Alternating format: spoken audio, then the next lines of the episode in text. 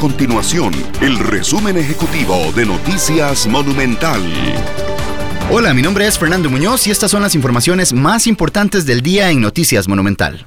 Las autoridades del Ministerio de Salud confirmaron 360 casos nuevos de COVID-19 en el país. Además, se modificaron las restricciones vehiculares y sanitarias y se amplió la cantidad de cantones en alerta naranja. Las autoridades del gobierno anunciaron que la lista de cantones y distritos en alerta naranja tendrán restricción vehicular entre semana total de 24 horas. Los fines de semana solamente podrán salir según el número de placa y a actividades específicas como supermercados y farmacias.